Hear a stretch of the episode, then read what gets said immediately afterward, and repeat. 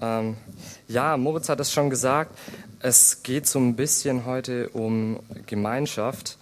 Äh, nicht, nicht direkt im Schwerpunkt, aber ähm, für die, die vielleicht jetzt das erste Mal da sind oder die jetzt schon eine ganze äh, Weile nicht mehr da waren, ähm, wir sind gerade im Nehemia-Buch. Wir haben das Esra-Buch erfolgreich abgeschlossen. Das heißt, der Tempel steht mittlerweile.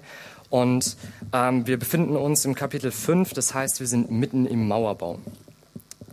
Ähm, mein Name ist Lukas, ich bin einer der vier Leiter vom Mittwochsgottesdienst und habe heute die große Ehre, ähm, mit euch das fünfte Kapitel anzuschauen und uns ähm, ja die Problematik, die sich in den letzten Wochen so rauskristallisiert hat, nochmal detaillierter anzuschauen. Sam hat vor vier Wochen uns die Frage gestellt, was können wir von dem, was wir lesen im Nehemia-Buch, überhaupt auf unsere heutige Gemeinde übertragen? Und das ist schon eine Frage, die immer relevanter wird, je mehr wir uns in, dem, in den Kapiteln gerade auch vorwärts bewegen, weil es schon immer wieder in dieser Phase des Mauerbaus ja, des Volkes immer wieder zu Problemen und zu Komplikationen kommt.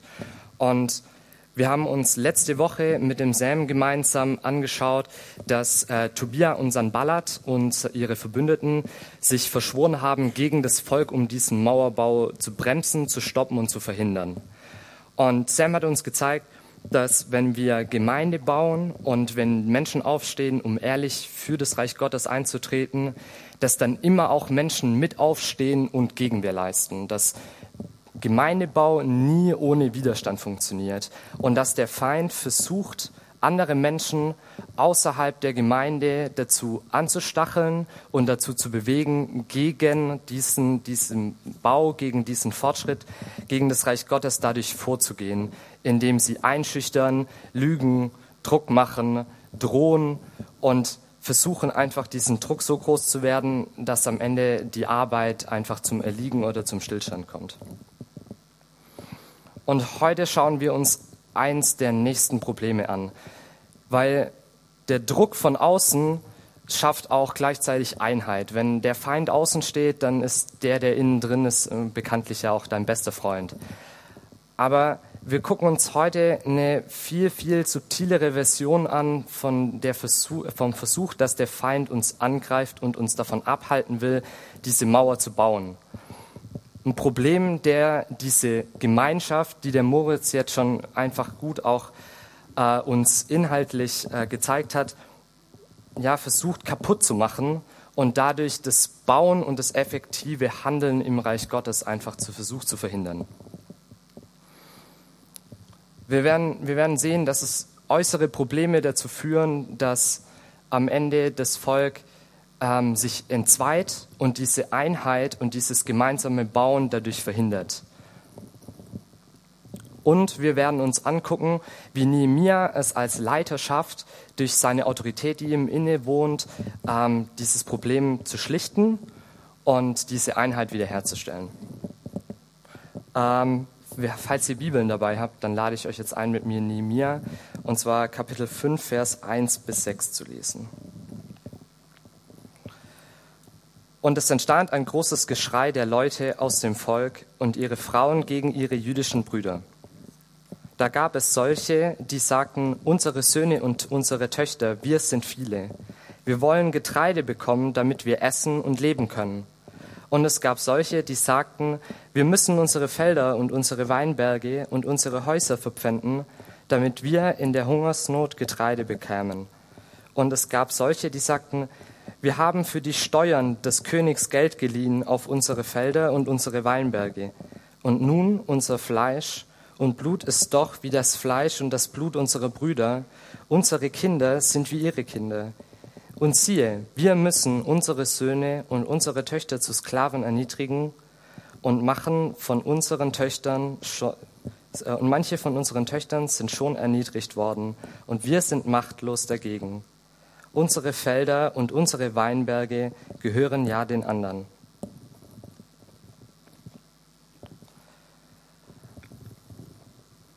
Das ist also das Problem, vor dem wir jetzt stehen. Das Volk kommt zu Nehemia und beklagt sich. Und ganz am Anfang, bevor wir jetzt ganz äh, konkret uns angucken, was tatsächlich das Problem ist, ähm, will ich einfach eins noch mal kurz ansprechen, was eigentlich so offensichtlich ist, dass es jeder von uns schon hundertmal gehört hat und jeder eigentlich weiß, aber man es eigentlich trotzdem nie anspricht. Das Volk kommt zum Leiter und sagt, was das Problem ist.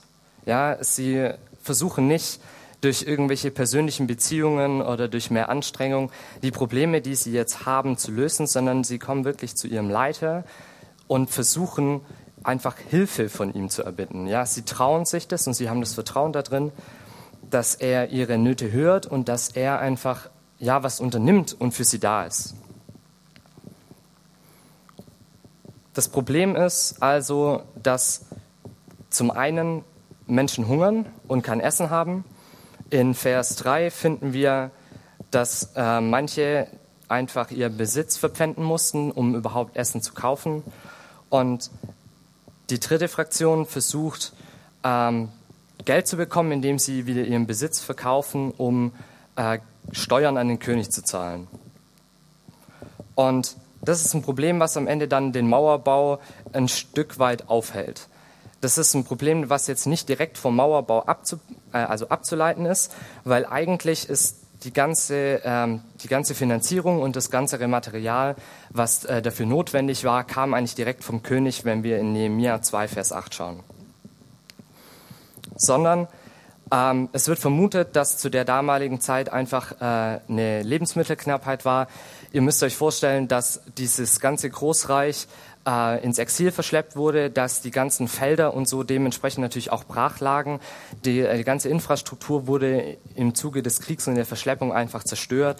Und es waren wenig Leute, die dann versucht haben, diese Agrarlandschaft am Laufen zu halten. Und als dann natürlich die große Menge an Menschen zurückkam, braucht es natürlich auch immer Zeit, irgendwie das aufzubauen. Und es wird vermutet, dass das und eine Hungersnot aufgrund von Wetterereignissen oder so einfach generell diese Lebensmittelknappheit ähm, verursacht hat. Und das ist jetzt dieses Problem, wo das Volk zu Nehemia kommt. Ja? Also es, es gibt wenig Essen, man hat allgemein wenig Geld, um äh, Nahrung zu kaufen. Man muss seinen eigenen Besitz, der ja eigentlich Lebensgrundlage ist, ähm, entweder anderen, anderen Menschen geben. Und wir lesen hier, dass es ähm, andere Juden sind im Volk, äh, um damit Geld zu bekommen, um dann entweder Steuern zu zahlen oder Essen, ähm, genau, Essen zu kaufen. Und wir sehen auch, oder es wird klar, dass das nicht nur ein, äh, ich leih mir mal von meinem guten Freund Geld ist, sondern dass da tatsächlich eine Finanzwirtschaft dahinter steht. Also es werden Zinsen erhoben, es werden Hypotheken aufgenommen ähm, und es vers wird versucht, davon irgendwie Profit zu machen. In, in Vers 5 sehen wir, dass, dass diese ganze Krise ähm, einen bestimmten Teil des Volkes irgendwie bevorzugt, nämlich die Juden, äh, die Geld haben, die Juden, die den anderen, dem ärmeren Teil der Bevölkerung irgendwie das Geld mit Zinsen äh, leihen können, ja, die diese Ländereien dann aufkaufen können, die profitieren anscheinend davon. Und es ist wichtig zu sehen, dass das jetzt als erstes mal nur diese Krise ist. Ja, wir haben dieses Problem, das gerade im Volk äh, kursiert und es wäre immer noch die Möglichkeit, wenn man ein, äh, also einmütig im Volk zusammenstehen würde, diese Krise jetzt abzuwenden. Moritz hat es vorhin im Philipperbrief so wunderbar gesagt, oder nein, es war im Heidelberger Katechismus, dass Gemeinschaft heißt, das, was man hat, einmütig zu teilen. Diese Hungersnot hätte man einfach abwenden können, indem die Edleren und die Reichen im Volk nicht auf sich selber bedacht wären, sondern das, was sie haben, einfach teilen mit, mit den Ärmeren. Und diese Spannung und dieses Problem ist genau der Punkt, wo der Feind angreifen kann. Das ist nämlich der Punkt, wo es wieder ums Überleben geht. Aber der entscheidende Unterschied ist, wenn eine Armee vor der Haustür steht und wenn Hunger herrscht, für Hunger, also für Nahrung kann ich alleine sorgen, aber gegen eine Armee komme ich nicht alleine an. Und was der Feind macht, ist, er gibt eine Möglichkeit, dass die Edlen und die Reichen die Entscheidungen gegen die Gemeinschaft treffen und für sich selber, die die Möglichkeit haben, nur noch für sich selber zu handeln und nur noch für sich selber zu sorgen und nicht auf die anderen angewiesen sind. Wir sehen, dass, dass die Edlen keine Teamplayer sind und dass sie dieses, äh, dieses bewusste Gefühl von Gemeinschaft eigentlich nicht haben, sondern dass sie versuchen, in den Momenten, wo sie die Chance haben, eigenen Profit zu schlagen, das auch schamlos ausnutzen. Und das ist tatsächlich was, womit wir heutzutage eigentlich immer noch zu kämpfen haben, auch hier in der Gemeinde. Ich meine, ähm, wir alle sind egoistisch und ich glaube, dass wir immer mehr egoistische werden äh, und dass das was ist, was sogar heutzutage in der Welt eigentlich für gut empfunden wird. Aber wenn wir schauen, was im Neuen Testament ähm, Paulus für eine Gefahr da drin sieht, wenn wir versuchen, reich zu werden, ähm, schreibt er ganz bewusst an Timotheus im 1. Timotheusbrief 6, und zwar die Verse 8 bis 10, wo er sagt, wenn wir aber Nahrung und Kleidung haben, so wollen wir uns daran Genüge lassen. Die aber reich werden wollen, fallen in Versuchung und Fallstrick und in vielen vernünftigen und schädlichen Begierden, äh, in unvernünftige und schädliche Begierden, welche die Menschen in Verderben und Untergang, äh, in Untergang versenken. Denn eine Wurzel allen Böses ist die Geldliebe, nach der einige getrachtet haben und von dem Glauben abgeirrt sind und sich selbst mit vielen Schmerzen durchbohrt haben. Im Endeffekt treffen die Reichen hier die Entscheidung ganz klar gegen die Gemeinschaft, ganz klar gegen das Volk Gottes und für sich selber. Und es ist kein Wunder, dass Paulus, wenn er das Titus und Timotheus schreibt, ihnen ganz klar sagt, Leute, ihr müsst aufpassen vor diesen Menschen in der Gemeinde. Die sind überall. Die gab es damals schon, die gab es zu Zeiten Paulus und die gibt es heute in den Gemeinden immer noch. Die Menschen, für die einfach das Ego im Zentrum steht und man nur versucht, auf Macht, Ruhm, Anerkennung, Reichtum irgendwie auszuzahlen. Und das ist vielleicht immer ein bisschen komisch, gerade in Freikirchen, äh, wo sowieso nicht so viel Geld da ist, dann zu sagen, ah, wir haben jemanden in der Gemeinde, der ist geldgierig und der versucht irgendwie an das Geld der Gemeinde ranzukommen. Ähm, das ist für uns vielleicht ferner, aber so im Großen und Ganzen und wenn wir diese Gemeinschaft weiterdenken, ähm, dann gibt es immer wieder Menschen, die versuchen, ihren eigenen Reichtum aus der Sache Gottes zu ziehen. Und Paulus ermutigt seine beiden Leiter, mit denen er Briefkontakt hat, ganz entschieden dagegen vorzugehen, die Menschen zu Rat, äh, also zur Ermahnung zu erziehen, ja, zur Umkehr zu berufen oder sie sogar einfach aus der Gemeinde rauszuschmeißen, weil sie am Ende dieser Gemeinschaft nur schaden. Und hier in Nehemia sehen wir, dass Nehemia ähnlich handelt. Äh, wir lesen 6 bis 23. Da wurde ich sehr zornig, als ich Klagegeschrei und diese Worte hörte. Und mein Herz ging, äh, ging mir und in meinem Herz ging mit sich zu Rate, und ich klagte die Edlen und die äh, Vorseher an und sagte zu ihnen, ihr treibt Wucher an euren Brüdern, und ihr veranstaltet eine große, und ich veranstaltete eine große Versammlung gegen sie. Und ich sagte zu ihnen, wir haben unsere Brüder, die Juden, die an die Nation verkauft worden waren, soweit es uns möglich war, freigekauft. Und ihr wollt eure Brüder sogar verkaufen, damit sie dann wieder an uns verkauft werden? Da schwiegen sie und fanden keine Antwort.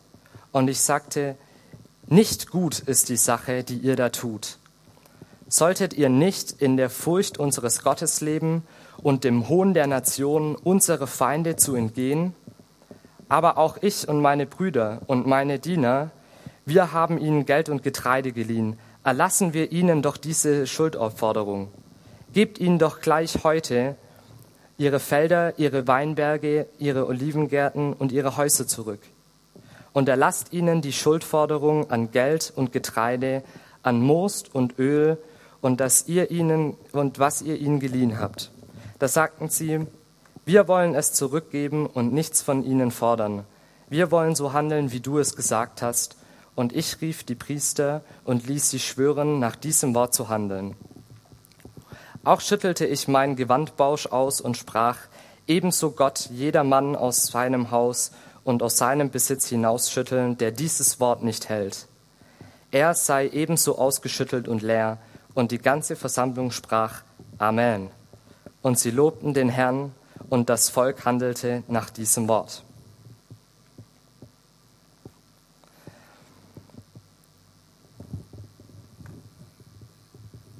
Nehemia konfrontiert die Edlen ganz klar.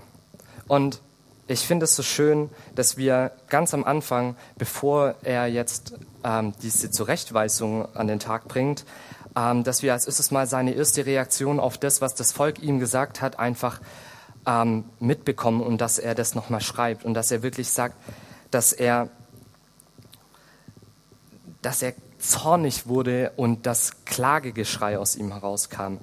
Ich finde es einfach, Nehemiah ist eigentlich voll der sympathische Typ, weil er weil ihm das einfach nicht egal ist, was die Menschen, die ihm anvertraut sind, äh, ja, was mit denen passiert. Er, er, ist irgend, er ist kein kühler Kopf oder kein distanzierter Leiter oder Führer, sondern er zeigt Emotionen und du, du merkst richtig beim Lesen, dass er irgendwie beim Volk dran ist. Ja, da, man merkt richtig, dass er die Leute kennt, dass er mit denen gemeinsam an, Mauer, an der Mauer wirklich Hand angelegt hat und sich nicht zu schade war, auch selber diese Mauer mitzubauen. Und ich finde es so schön, dass bevor er handelt, er als erstes mal wirklich auch diese Emotion zeigt und wirklich zu verstehen gibt, dass er, dass er mit dem Volk leidet und dass er mit dem Volk fühlt, auch wenn es ihn jetzt nicht direkt betroffen hat. Aber was wir auch sehen in Vers 7, dass er jetzt nicht impulsiv handelt und ähm, die Edlen zur Rechenschaft zieht und sie aus der Stadt treibt oder dass er sie äh, hinrichten lässt, weil sie gegen das Gesetz verstoßen haben, sondern er geht als erstes mal den Schritt zurück und versucht, ähm, sich zu sammeln. Und in der Elberfelder sagt er ganz bewusst, und mein Herz in mir ging mit sich zu Rate. Und es hört sich, es hört sich für uns heutzutage ein bisschen arg komisch an. Äh, und tatsächlich ganz viele Bibelübersetzungen sagen auch einfach nur, er machte sich ausreichend Gedanken oder er überlegte reiflich, bevor er zur Tat schreitet. Aber ähm, ich finde dieses, diese Formulierung, die dem, dem Wörtlichen auch wirklich, wirklich nahe kommt, einfach so genial, weil äh, das Herz ist im Hebräischen das Zentrum vom ganzen Menschen. Also das ist nicht, nicht nur ähm, wie bei uns jetzt, sage ich mal, vielleicht der Sitz, wo, wo, wo Liebe ist oder äh, so, also was für ein, also wir haben ja in unserem Sprachgebrauch auch Dinge, die wir ins Herz reinlegen, sondern im Hebräischen ist es noch viel, viel mehr. Ähm, Salomo sagt in seinen Sprüchen, in Sprüche 4, Vers 23, mehr als alles andere was man sonst bewahrt, behüte dein Herz, denn in ihm entspringt die Quelle des Lebens.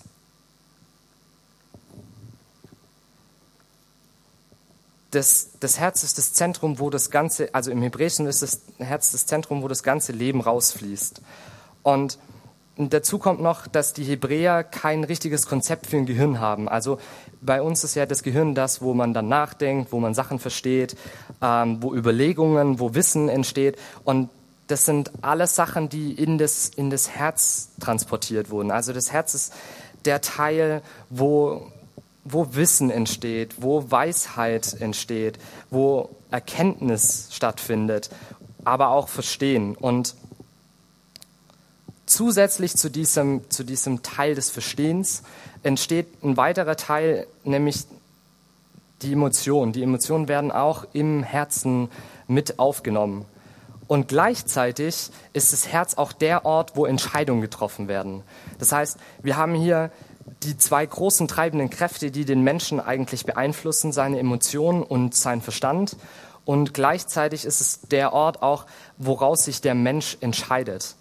Und wenn Nehemia hier sagt, dass er sich äh, mit seinem Herz, also in seinem Herz sich zu Rate zieht, dann, dann versucht er wirklich alles, was ihn bestimmt, sein ganzes Vorwissen, seine Emotionen, seine Gedanken, seinen Verstand, versucht er alles in Einklang zu bringen und auf eine sinnvolle Entscheidung am Ende rauszukommen, die er dann durchführen kann.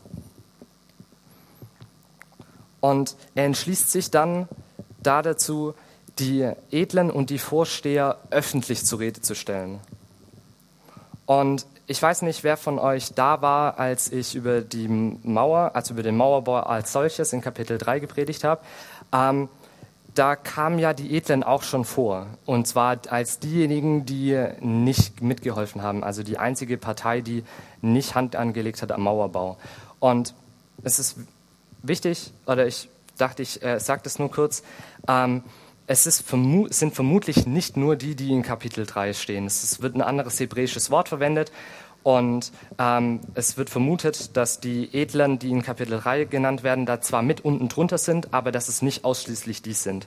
Also diese Gruppe, die hier die anderen, äh, die ihre Brüder ähm, in die Sklaverei treibt und ihnen Geld abnimmt und Zinsen auf sie legt, die sind, äh, das sind definitiv mehr als nur die wenigen, die nicht an der Mauer mitgeholfen zu bauen.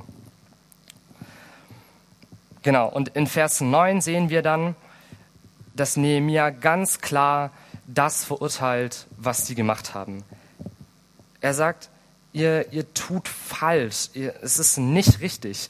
Und er bezieht damit ganz klar Stellung. Und wenn wir, wenn wir im Alten Testament, also wenn wir in die fünf Bücher Mose schauen, was zu diesem Thema drinsteht, dann finden wir ähm, so viele Stellen, die genau diese Problematik reglementieren eigentlich und die ganz klar sagt, äh, das ist verboten. Äh, wir finden zum Beispiel in Exodus 22, Vers 25, da heißt es, falls du wirklich den Mantel deines Nächsten zum Pfand nimmst, sollst du ihn diesen zurückgeben, ehe die Sonne, Sonne untergeht, denn, er ist, denn es, er ist seine letzte Decke, seine einzige Umhüllung für seine Haut.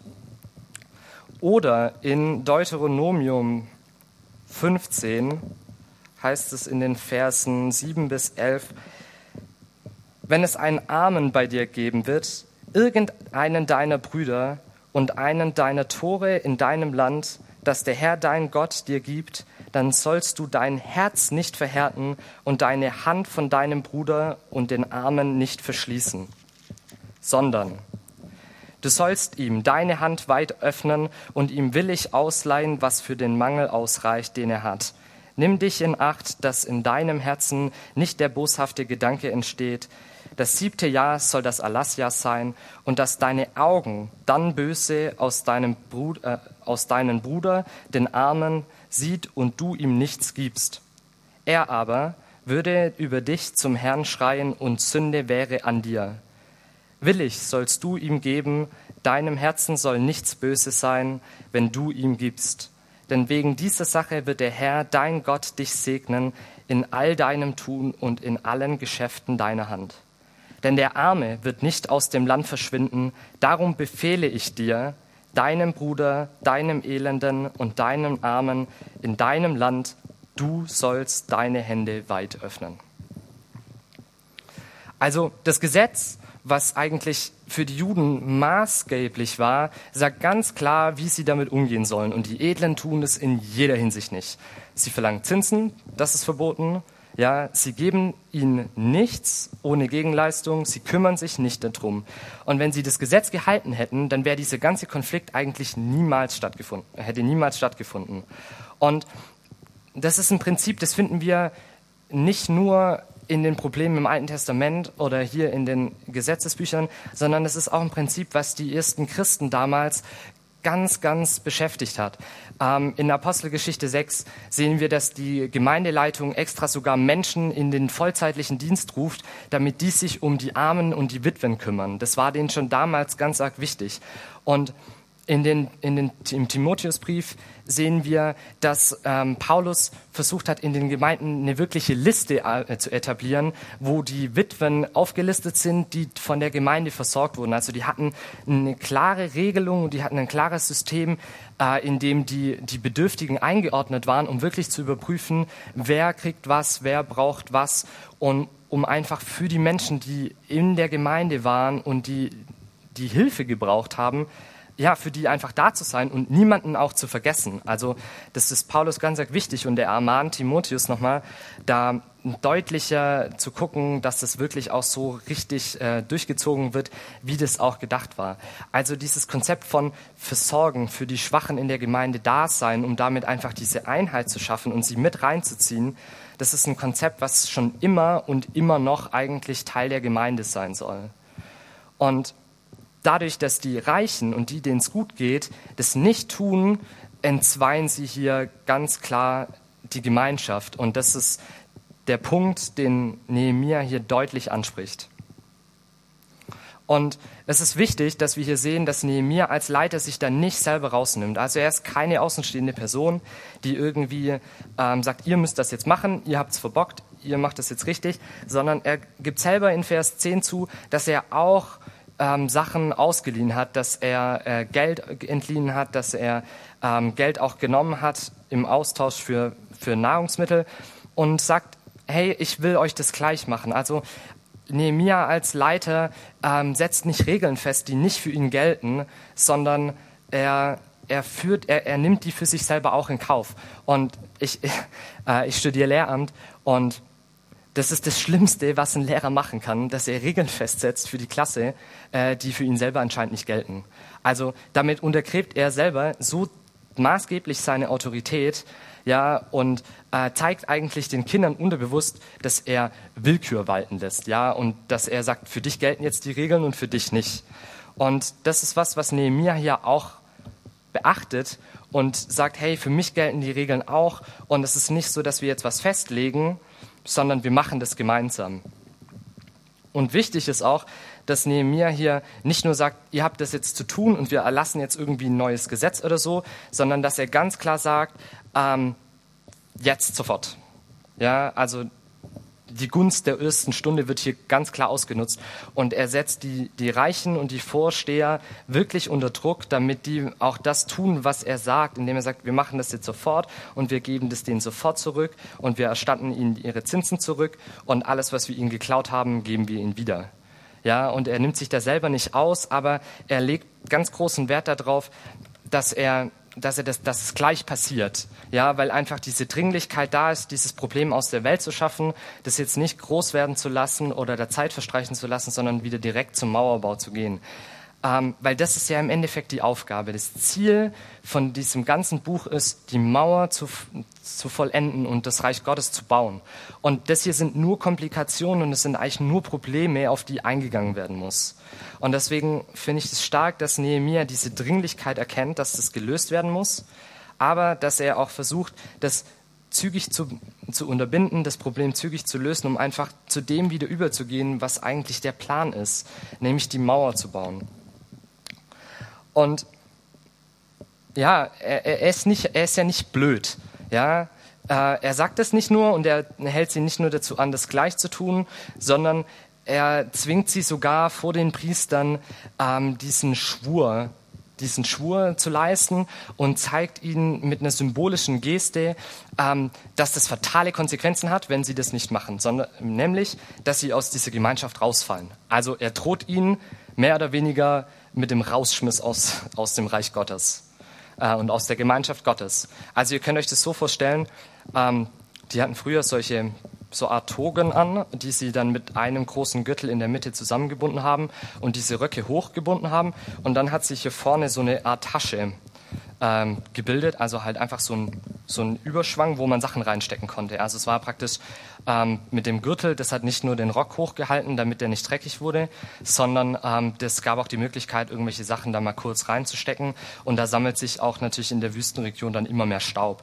Und indem er das ausschüttelt, fallen wirklich die Sachen raus und auf den Boden. Der ganze Dreck ja, geht von seinem Gewand wieder weg. Das wird wieder, wieder ein bisschen sauberer. Er befreit es von dem ganzen Staub äh, und zeigt ihnen damit deutlich, hey Leute, ähm, wenn, ihr, wenn ihr das nicht macht, dann ist es die Konsequenz, dass Gott genau so mit euch umgehen wird.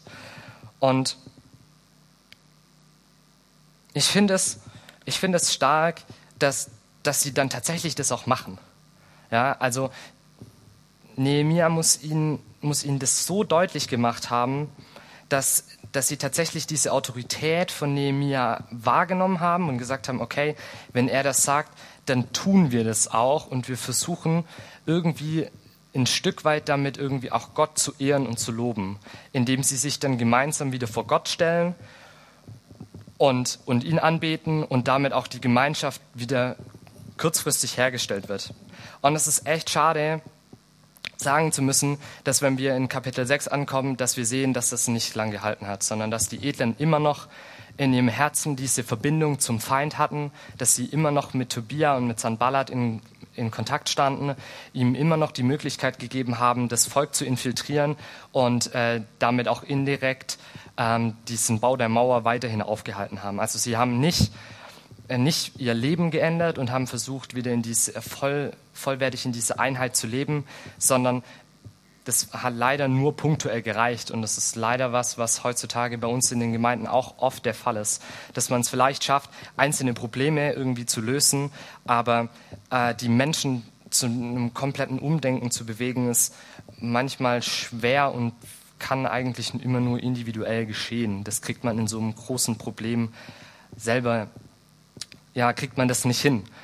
Und interessant ist, dass Nehemiah hier in diesem ganzen Prozess und in diesem ganzen Konflikt das erste Mal seine Autorität als Statthalter benutzt. Ähm, wir sehen das später in, in Vers 14, dass er ganz klar sagt, ich bin der Statthalter Juda. Und er impliziert oder er sagt damit klipp und klar deutlich, dass er die Autorität hat und die Klarheit und die, die Befugnis, wirklich so zu handeln und dass sein Wort auch in dem Fall gilt, was er da sagt.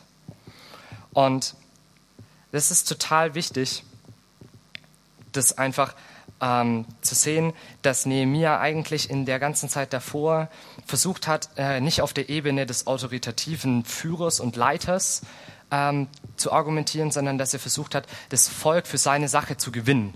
Ja, und gemeinsam irgendwie das Interesse, also nicht zu sagen, das ist mein Interesse und ich habe jetzt das Recht, euch Befehle zu geben und wir machen das jetzt so, sondern er hat bisher immer versucht, die Leute für seine Sache zu gewinnen, um gemeinsam irgendwie das Ding voranzutragen und nicht von oben herab, ähm, ja, da einfach der, den König zu spielen und die Befehle zu geben.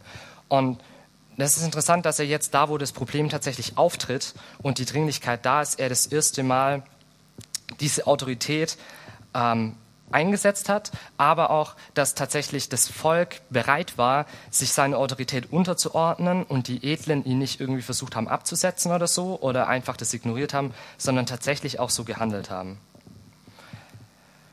Und warum das so ist, das zeigt uns Nehemiah dankenswerterweise jetzt in den letzten Versen, die wir gleich lesen werden. Ähm, das Kapitel 5 ist so aufgebaut, dass äh, wir das Problem in dem ersten Teil haben, den wir gelesen haben, und dann ähm, wir sehen, wie Nehemia das alles löst und das Problem beseitigt wird. Und Nehemia gibt uns jetzt am Ende nochmal ähm, im Nachhinein die Informationen, warum er, also genau, er gibt persönliche Details, äh, die versuchen zu erklären, wie er als Autorität und wie er als Leiter die ganze Zeit schon gehandelt hat. Weil ich glaube nämlich, dass die Art und Weise, wie Nehemiah aufgetreten ist, wie Nehemiah diese, also diese Funktion als Leiter und als Statthalter angenommen hat, ähm, dass das auch der ausschlaggebende Punkt war, warum das Volk am Ende bereit war, auch einzulenken. Ähm, genau, aber wir lesen, also wir lesen einfach mal, was Nehemiah am Ende dann noch schreibt. Ich habe von diesem Tag an, an dem der König mich beauftragt hatte, im Land Juda ihr Statthalter zu sein, mit meinen Brüdern nicht das Brot des Statthalters gegessen, und zwar vom 20. Jahr bis zum 32. Jahr des Königs Artasastas, zwölf Jahre lang. Aber die früheren Statthalter, die vor mir gewesen waren, hatten auf das Volk schwere Lasten gelegt und Abgaben für Brot und Wein von ihnen genommen. Dazu noch 40 Schekel Silber, auch ihre Diener hatten willkürlich über das Volk geherrscht. Ich aber, ich machte es nicht so aus Furcht vor Gott. Und auch beim Werk an dieser Mauer packte ich mit an. ein Feld haben wir nie gekauft, alle meine Diener waren dort zum Werk versammelt. Und die Juden, sowohl die Vorsteher, 150 Mann, als auch die von den Nationen rings um uns herum zu uns kamen, waren an meinem Tisch. Und was für jeden Tag zubereitet wurde, war ein Rind, sechs auserlesene Schafe und Geflügel wurden mir zubereitet und alle zehn Tage von allerlei Wein die Fülle. Und trotzdem forderte ich nicht das Brot des Statthalters, den Dienst, äh, sorry, äh, nicht das Brot des Statthalters, denn der Dienst lastete schwer genug auf diesem Volk. Gedenke, mein Gott, mir zugute all dieses, was ich für dieses Volk getan habe. Genau, also wie schon gesagt, in Vers 14 sehen wir nochmal, dass er diese Autorität als Statthalter hatte.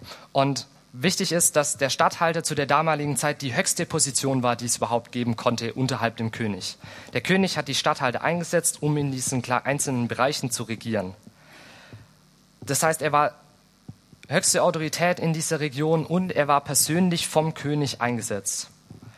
Und dann sehen wir in Vers 14 noch, dass er als Statthalter den, den Lohn, dem, der ihm eigentlich zugestanden wäre, dass er die, den tatsächlich nicht angenommen hat und dass er eigentlich alles, was er in dieser Zeit getan hat und dass er diese zwölf Jahre aus seiner eigenen Tasche im Endeffekt gelebt hat. Ähm, wichtig ist, kurz, also kurz zu erwähnen, er nennt hier, äh, dass er das getan hat, seit, also von Anfang an, seitdem der König ihn genannt hat. Und wenn wir in Kapitel 2 nochmal nachlesen, ähm, zu welchem Regierungsjahr er dazu berufen wurde, finden wir auch die Information, dass es am 20., also das 20. Regierungsjahr des Königs Artasastas war. Das heißt, es ist jetzt nicht so, wie manche Schriftausleger ähm, hier mir auch unterstellen wollen, dass er äh, mit dem Volk praktisch zur Umkehr gekommen, also mit den Edlen zur Umkehr gekommen ist, dass er selber auch ausgebeutet hat, ähm, sondern er sagt hier eigentlich ganz klar, ich habe schon immer von Anfang an, seitdem ich dieses Projekt ähm, leite und seitdem ich als Stadthalter ausgewählt wurde, ähm, habe ich darauf verzichtet, Geld zu nehmen son und habe im Gegenteil sogar noch Geld gegeben, selber mitgearbeitet, auf eigene Ländereien verzichtet und den Menschen meine, ha meine, Tür, äh, meine Tür und mein Haus geöffnet, damit sie bei mir Essen und Nahrung finden. Und das zwölf Jahre lang. Der Mauerbau ging 52 Tage.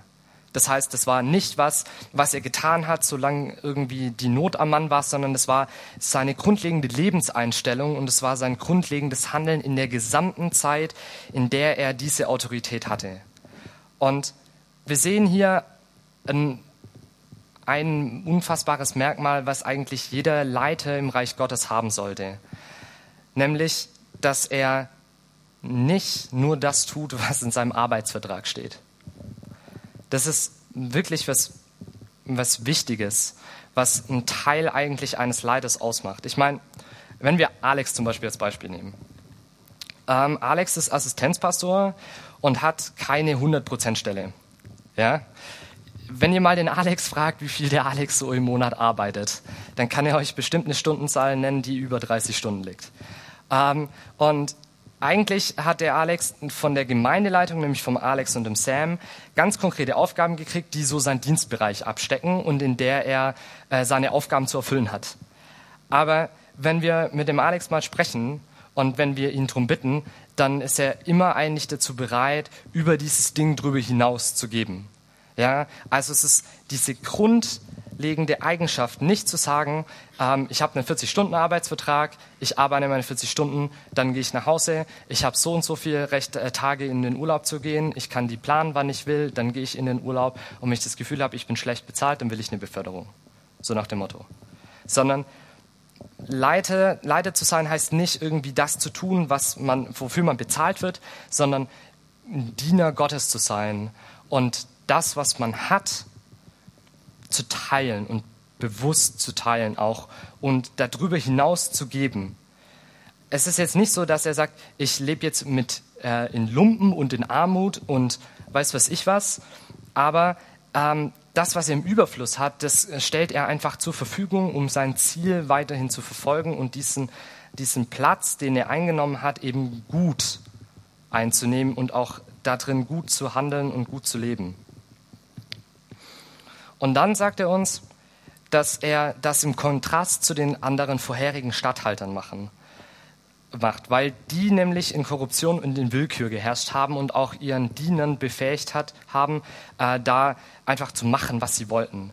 Und ich glaube, dass genau das auch das Problem war, dass die, dass die Edlen und die Reichen, die hier Zinsen und so genommen haben, dass die das von früher gewohnt waren, ja. Und jetzt kommt plötzlich ein Stadthalter, es kommt ein Regierungswechsel, der irgendwie alles ganz anders macht. Und ich bin davon überzeugt, dass das auch der Grund war, warum Tobia und ganz besonders Sanballat, der ja auch Statthalter war, nämlich von Samaria, warum die diesen Hass auf ihn hatten. Weil jetzt, du bist ein korrupter Regierungschef, ja, du versklavst dein Volk, böse gesagt, du ziehst deinen eigenen Profit daraus und plötzlich kommt jemand im, im Nachbarstaat, der das ganz anders macht. Ja, also wie lange dauert es, bis das Volk sagt, hey, warum machst du nicht das, was der auch macht? Ja, warum gibst du uns nicht was von deinem Essen, anstatt immer noch mehr von uns zu verlangen, wie du eigentlich dürftest? Und ich glaube, dass, dass dadurch, dass Nehemia hier ein gottesfürchtiger Leiter war, er zu einem lebendigen Anstoß wurde für die umliegenden Herrscher drumherum, weil die natürlich in ihrer Machtposition und in ihrer Ausbeutung dadurch bedroht wurden.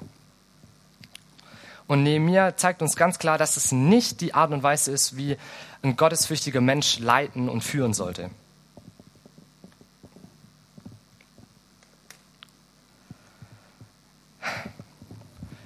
Genau. Leiten und führen. Ähm, wenn wir Vers 19 anschauen, dann sehen wir, dass Nehemiah im Bewusstsein vor Gott gehandelt hat. Also alles, was er getan hat, hat er nicht direkt für die Menschen getan, sondern immer in diesem Bewusstsein, dass, dass er das für Gott tut und dass Gott ihm seine Taten gedenken, äh, gedenken wird. Also ich finde es schon, schon krass, dass er sagt, mein Gott, mir zugute all dessen, was ich getan habe. Ja, jetzt könnte man schon sagen, okay, hey, Nehemiah ist ganz schön arrogant, ja, der sagt jetzt, ich habe ganz viel gemacht, Gott, deswegen, also du weißt ja schon. Äh, aber wenn wir, wenn wir die Stelle, die ich vorhin in, im fünften Buch Mose vorgelesen habe, da verspricht ja Gott auch ganz klar den Leuten, wenn sie so handeln, wenn sie den Armen äh, unterstützen, wenn sie ihm geben, was er braucht, dann wird Gott im Endeffekt ihm den Segen auch zusichern. Und ich glaube schon, dass Nehemiah sich da ganz klar in dem Bewusstsein, was da drin steht, auch darauf berufen hat. Und es ist ja ein persönliches Gebet. Und ich glaube, wir dürfen das auch, dass wir vor Gott treten dürfen und sagen, hey Gott, ich habe mein Leben eingesetzt, ja, meine, meine ganze Zeit und meine Mühe oder meine Freizeit, meine Abende, die fließen in die Arbeit deines Reiches, ja, ähm, segne mich dafür. Ich glaube, das ist auf jeden Fall ein Gebet, was legitim ist zu sprechen.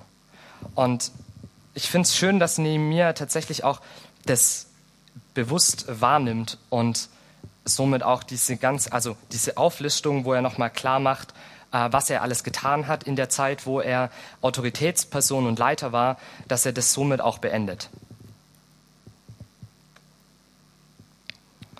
Das heißt, wir sehen hier in Kapitel 5, dass Nehemiah auch mit Autorität sprechen kann und vor allem sehen wir auch, dass das Volk diese Autorität auch wahrnimmt. Und wir können wirklich von Nehemiah lernen, ähm, was, was es heißt, wirklich Autorität gut zu leben und richtig zu leben. Und deswegen will ich jetzt mit euch am Ende noch mal ein bisschen Zeit darin rein investieren, uns das Thema tatsächlich auch mal anzugucken.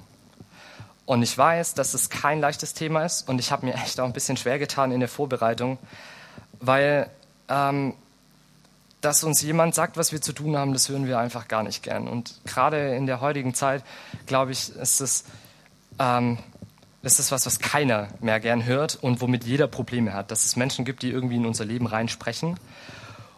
Und noch schlimmer, dass es sogar Menschen gibt, die das Recht dazu haben, in unser Leben reinzusprechen. Und deswegen ist wirklich meine ganz simple Frage am Anfang, bevor wir in das Thema reinsteigen. Hast du ein Problem mit Autorität? Also fällt es dir schwer? Ist es was, wo du, wo du nicht einfach damit umgehen kannst? Ja, wenn wir, wenn wir an Menschen denken wie unsere Eltern oder vielleicht unsere Lehrer oder unsere Chefs in der Arbeit und in der Ausbildung.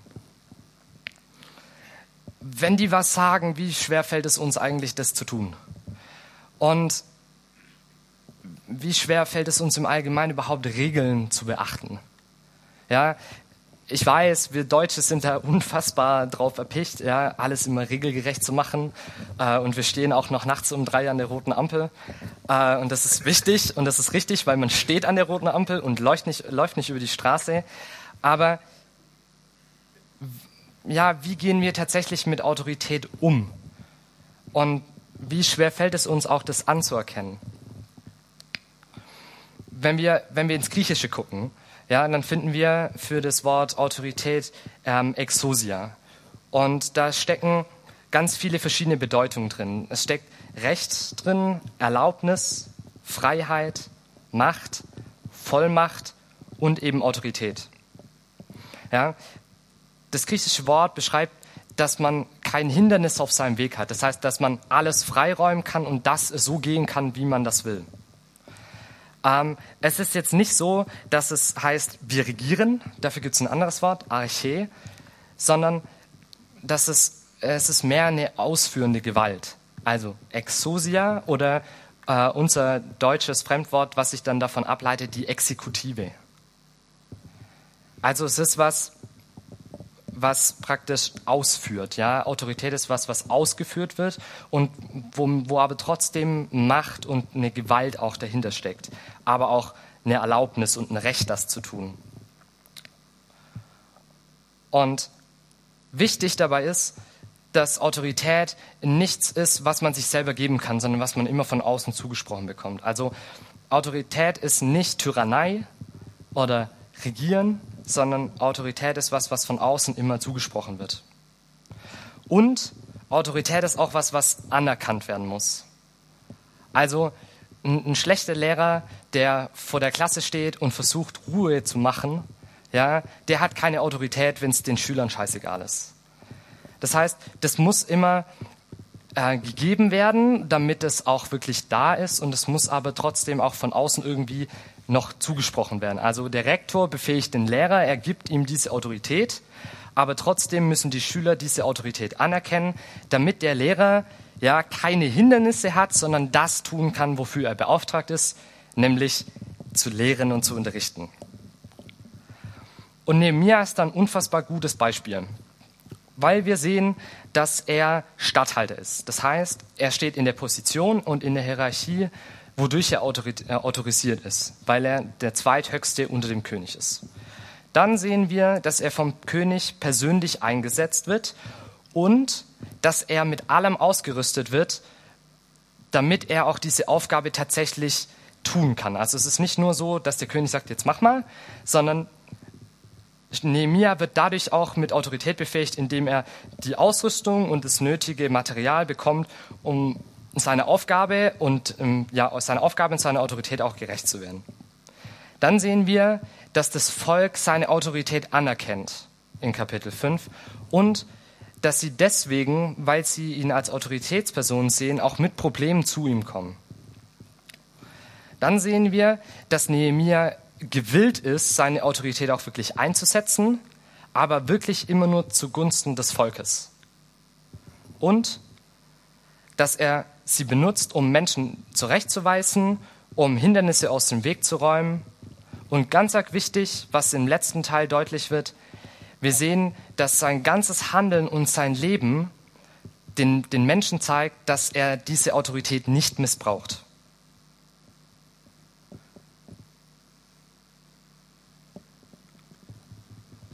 Und wir sehen, die einzige Möglichkeit, um diesen Zwischenfall tatsächlich zu beenden, ist einfach autoritativ durchzugreifen. Da eine Einigung zu finden, ja, eine Diskussion ist schwer, weil du hast kein Gleichgewicht zwischen dem Volk, des, dem einfachen Volk, die versuchen, die Mauer zu bauen, und den Leuten, die Einfluss haben, die Macht haben, ja, und die, die einfach ausbeuten. Das funktioniert einfach nicht. Sondern es braucht jemand, der von oben diesen Streit schlichtet. Und es wäre wirklich fatal, wenn das nicht der Fall gewesen wäre. Also in dieser Situation, ja, wer hätte der Mauerbau ein für alle Mal aufhören können? Ja, wenn die, wenn das arme Volk äh, nicht mehr die Gelegenheit gehabt hätte, mit Essen und dem Nötigsten versorgt zu werden, dann hätten sie alles hingeschmissen und wären lieber wieder zurück auf ihre Bauernhöfe gegangen und hätten versucht, irgendwie noch Essen anzubauen oder irgendwo, wo die äh, Ernten besser waren, hinzugehen, um dann dort die Nahrung zu bekommen. Das heißt, das zu lösen war essentiell wichtig, um die Aufgabe, mit der er vertraut war, ja, die Verantwortung für das, also die Verantwortung, die er übernommen hat, ja, dass er der gerecht werden kann, musste er tatsächlich autoritativ sprechen hier. Aber wie sieht es jetzt bei uns heute aus? Jetzt die Frage an euch. Besitzen unsere Gemeindeleiter hier Autorität über euch? Oder ganz persönlich über dir? Wie geht es dir damit, dir zu überlegen, dass tatsächlich auch der Mensch, der die Gemeinde leitet, in die du gehst, ähm, das Recht hat, vielleicht auch in dein Leben reinzusprechen. Und wenn wir jetzt versuchen, diese Liste von Nehemia, die ich gerade versucht habe durchzugehen, ähm, wenn wir versuchen, das jetzt auf heute zu übertragen, dann leiten sich davon folgende Fragen ab. Erstens, steht die Gemeindeleitung in der Position, überhaupt autoritativ zu sein? Zweitens, ist die Gemeindeleitung von unserem König dazu eingesetzt oder dazu berufen? Drittens, wurden sie von Gott mit Gaben für ihren Dienst ausgerüstet? Und viertens, zeigt ihr Leben und ihr Handeln, dass sie auch die Autorität, die sie über euch haben, nicht missbrauchen werden. Und zu guter Letzt, und das ist tatsächlich was, was ihr dann wirklich persönlich beantworten müsst, seid ihr am Ende dazu bereit, wirklich zu akzeptieren, dass sie Autorität über euch haben und ihnen die auch zu, und die, ihnen die auch zu geben und damit das Recht zu geben, in euer Leben reinzusprechen. Das ist was, was am Ende jeder von euch persönlich für sich selber beantworten muss. Da gibt es keinen Zwang, da gibt es keinen Druck, sondern das ist eine Frage, die sich jeder selber stellen sollte und meiner Meinung nach auch tatsächlich jeder sich selber stellen muss. Und ich glaube, dass es wirklich schwer ist, diese Fragen richtig und vollständig heutzutage zu beantworten. Ich glaube, dass es nicht einfach ist, weil wir, wir selber, wir sind heutzutage so, so vorsichtig gegen Menschen, die sagen, was wir zu tun und zu lassen haben. Ja, ich habe eine Dozentin, die am Anfang von jedem Semester sagt, zwei Sachen, äh, drei Sachen gibt es bei mir in, in der Vorlesung nicht. Und zwar erstens, ihr lasst die Handys weg. Zweitens, ihr geht nicht aufs Klo. Und drittens, ihr trinkt kein Wasser und es wird nicht gegessen. Ja, wie viele von euch würden jetzt aufschreien? Ja, viele, fast alle. Das ist immer schön zu sehen, wenn diese Frau nicht, also außerhalb der Theologie, ähm, ein Seminar macht, in einem vollen Vorlesungssaal zu sitzen und zu wissen, was jetzt gleich kommt und sich nach hinten umzudrehen und zu gucken in die ganzen tollen gesetzten Gesichter, wenn sie sagt, dass sie genau das haben will. Ja, das ist klasse weil keiner mehr sich, ja, weil keiner sich mehr was sagen lässt.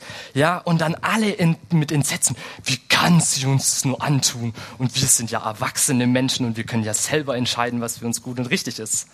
Ja, und aus eigener Erfahrung, nach drei Semester, äh, nach sechs Semestern bei ihr in den Seminaren, Erstens, wir sitzen in einem saukleinen Raum. Wenn da jemand aufsteht und, und aufs Klo geht, der erntet so viel Hass. Einfach nur, weil er, es ist wie im Kino, ne? Mitten im Film und dann steht einer auf und sagt, Entschuldigung, Entschuldigung, Achtung, ja? Das stört einfach. Also, das sind schon Regeln, die ähm, vielleicht am Anfang unsere Freiheit einschränken oder uns sagen, was wir zu tun haben sollen, aber die schon auch ein Stück weit Sinn ergeben. Und das Schöne bei der Frau ist, sie hat den gleichen Anspruch auch, dass sie trotzdem qualitativ extrem gute Arbeit leistet. Also sie hat den Anspruch an sich, ihren Job gut zu machen und fordert dafür im Gegenzug von uns auch was. Und dann kann man schon sagen, okay, vielleicht ist das gerechtfertigt oder nicht. Aber ob jemand, ob jemand ihre Autorität anerkennt, muss dann jeder auch wieder für sich selber entscheiden.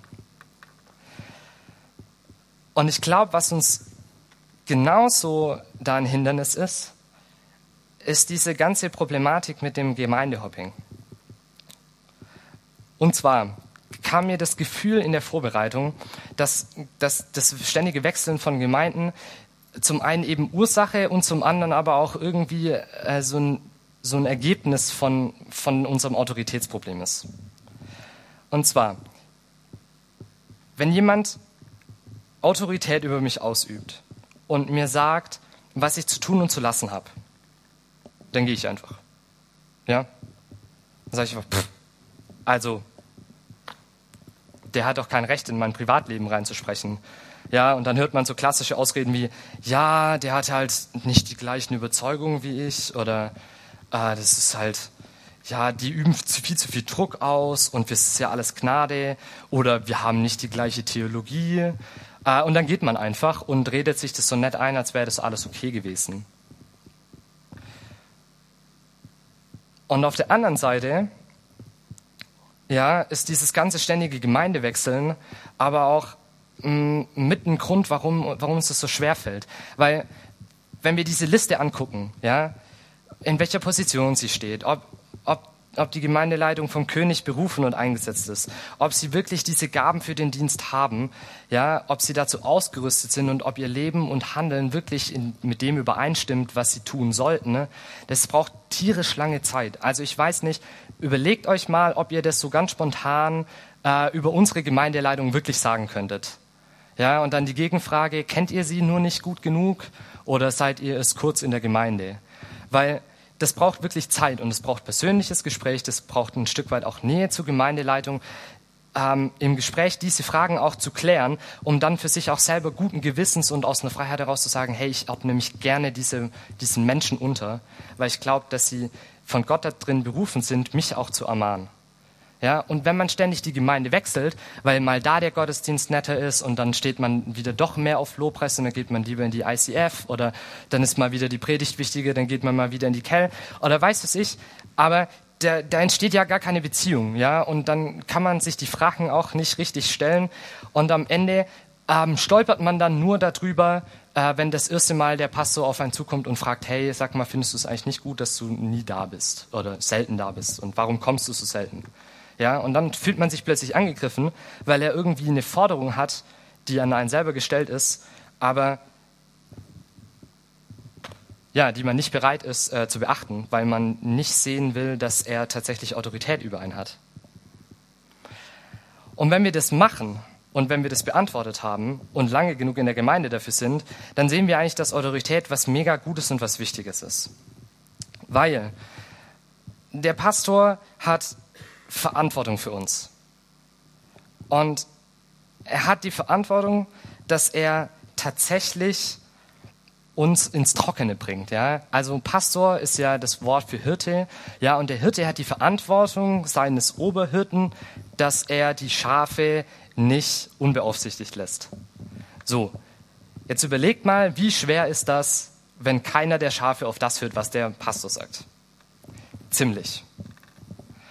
Und zwar finden wir in Hebräer 13, Vers 17 eine super nette Bitte des Autors an, äh, ja, an die Gemeindebesucher. Und zwar sagt er, gehorcht und fügt euch euren Führern, denn sie wachen über eure Seelen als solche, die Rechenschaft abgeben werden, damit sie diesen. Warte kurz. Denn sie wachen über eure Seelen als solche, die Rechenschaft geben werden, damit sie mit, äh, dies mit Freude tun und nicht mit Seufzen, denn sie wären nicht nützlich für euch.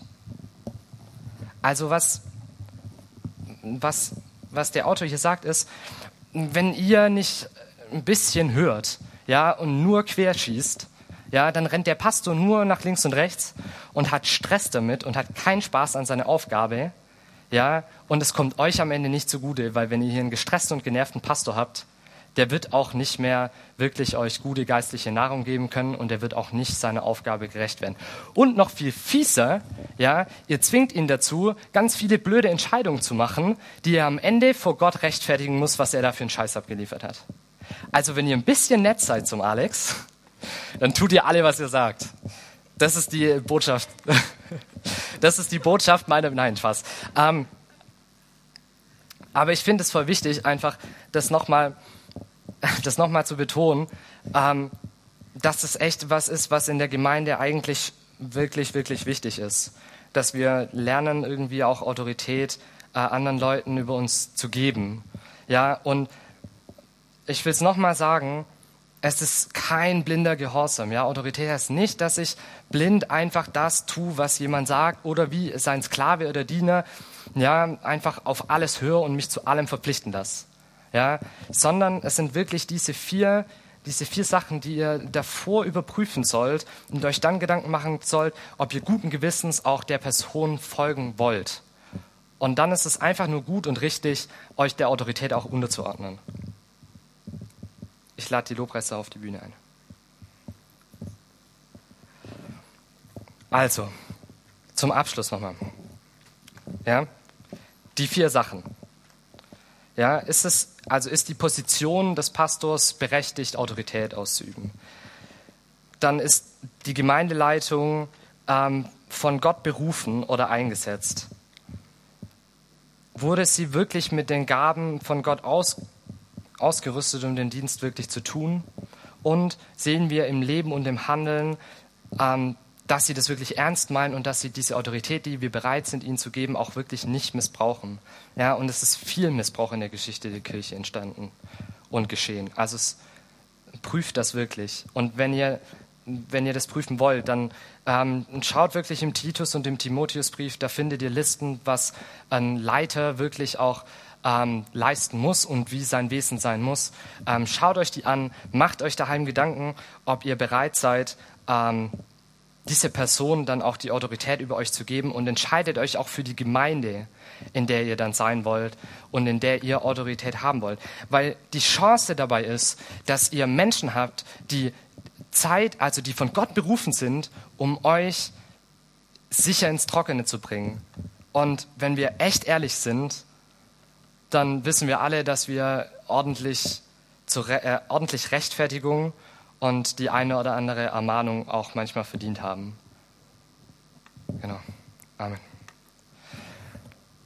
Jesus, ich danke dir.